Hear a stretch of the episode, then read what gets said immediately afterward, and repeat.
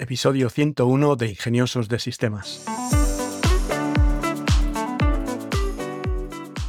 Bienvenidos al podcast de la comunidad de ingeniosos e ingeniosas de sistemas, emprendedores que disfrutan creando proyectos con nuevas tecnologías y aprovechando herramientas open source.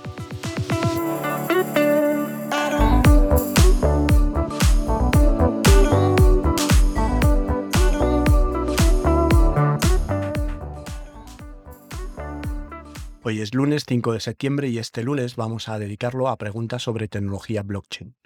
En particular, un producto derivado de esta tecnología. Pero déjame que antes te recuerde que en Tecnolitas tienes un plan personal de asesoría tecnológica que solo por 3 euros, sin permanencia, te permite hacer cualquier tipo de pregunta sobre tecnología blockchain, NFT, inteligencia artificial, realidad virtual, herramientas de software de código abierto, implementación web, flujos de trabajo, cualquier cosa que necesites preguntar, te registras y desde la parte privada de la web me envías tu pregunta y a partir de ahí nos comunicamos por correo electrónico. Ahora sí vamos a hablar de Web3. Web3 es la Internet habilitada por blockchain. Para darnos cuenta un poco de las diferencias que tenemos con esta tecnología, pues vemos que Web1 es una tecnología de HTML básico, protocolos simples, correo electrónico, FTP y poco más una web estática que podemos consultar con las capacidades del diseño CSS que había por entonces y ya está.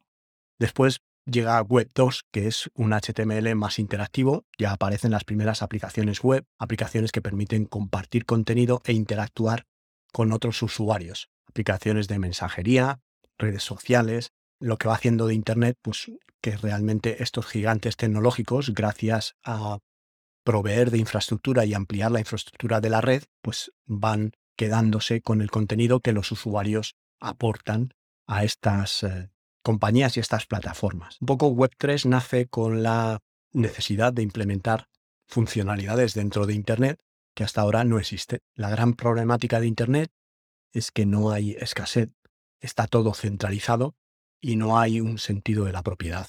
Quizá no os hayáis dado cuenta, pero la escasez definida como la cantidad de energía necesaria o trabajo necesario para producir una copia o un producto en sí, como pueda ser la necesidad de minar el oro en una mina o recoger diamantes, también bastante complicado, pues este tipo de trabajo que se necesita para hacer esta tarea confiere al producto un valor en base a la escasez. Ahora mismo el oro es muy escaso, pero no sabes si mañana pues un meteorito que traiga mucho oro o unas minas encontradas en cualquier otro sitio van a hacer que este producto no sea tan escaso. Y es esta escasez la que confiere blockchain a Web3. Por otro lado, tenemos el problema de la centralización. Ahora mismo Internet depende de los grandes gigantes tecnológicos que centralizan todas las aplicaciones y la oferta de servicios en sus pools o servicios de servidores actualmente centralizados con blockchain vamos a poder descentralizar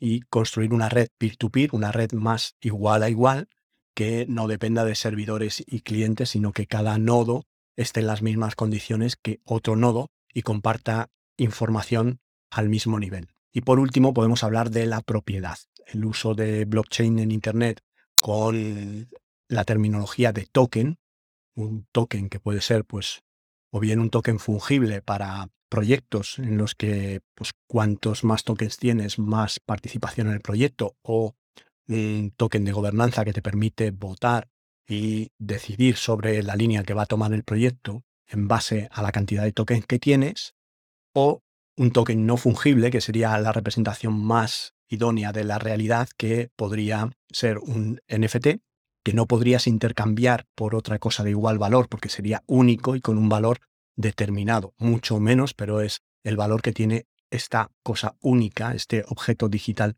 único, gracias a ese token y registro en la blockchain. Podría ser un NFT, podría ser un dominio dentro de blockchain. charliealonso.eth es un dominio exclusivo y único, no existen dos iguales.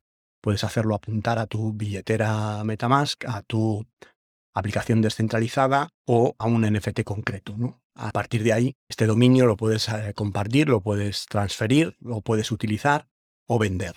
Y lo puedes apuntar a tu billetera Metamask o a una aplicación descentralizada. Por lo tanto, Web3, digamos que es Internet con características de escasez, descentralización y propiedad.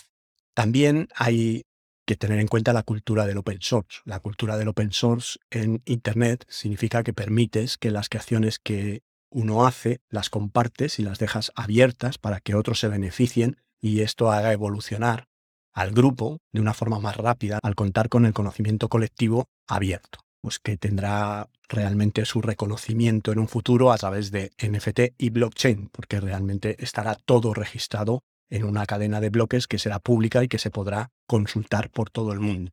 Pero va ya un poco las aplicaciones open source o código abierto pues han ayudado mucho a que haya realmente servicios y software que podemos utilizar los en WordPress o Resource Space, Joomla, Magento. Hay infinidad de software para cualquier tipo de servicio que es open source y que la comunidad lo pone al servicio de todos y que podéis extender y evolucionar de una forma más rápida y para llegar a unos estándares muy profesionales entre todos. También Web3 trae oportunidades de trabajo completamente nuevas, pues como puede ser programador de blockchain. Aquí te puedes dedicar al tema de smart contracts en lenguajes como Solidity, que sería el lenguaje de la máquina virtual de Ethereum, o programación algo más estándar, pero incluyendo partes de blockchain como puede ser aplicaciones descentralizadas, DApps. Estas DApps pues al final van a tener el desarrollo frontend que conocemos actualmente con React o un framework JavaScript, pero van a tener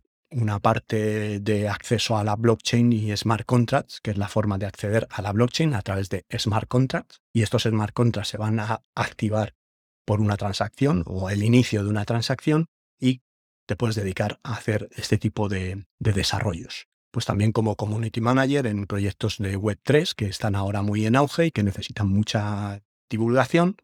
También podrías eh, ver la parte de contenidos, tanto como artista digital como creador de contenidos a nivel de assets o objetos 3D para los múltiples metaversos que van a aparecer y que van a estar ahí eh, presentes en, en, un futuro muy próximo. O bueno, también podrías hacer la parte de consultor Web3 o consultor blockchain para ayudar a las empresas a tokenizar, a digitalizarse, a estar en la blockchain, a implantar sistemas de seguimiento, trazabilidad de logística, seguimiento, trazabilidad de producción o fabricación. Y con estas implementaciones tecnológicas podrías evolucionar y digitalizar empresas para que realmente estuvieran en el mundo de blockchain y pudieran beneficiarse de todas las características que aporta esta tecnología en el mundo empresarial.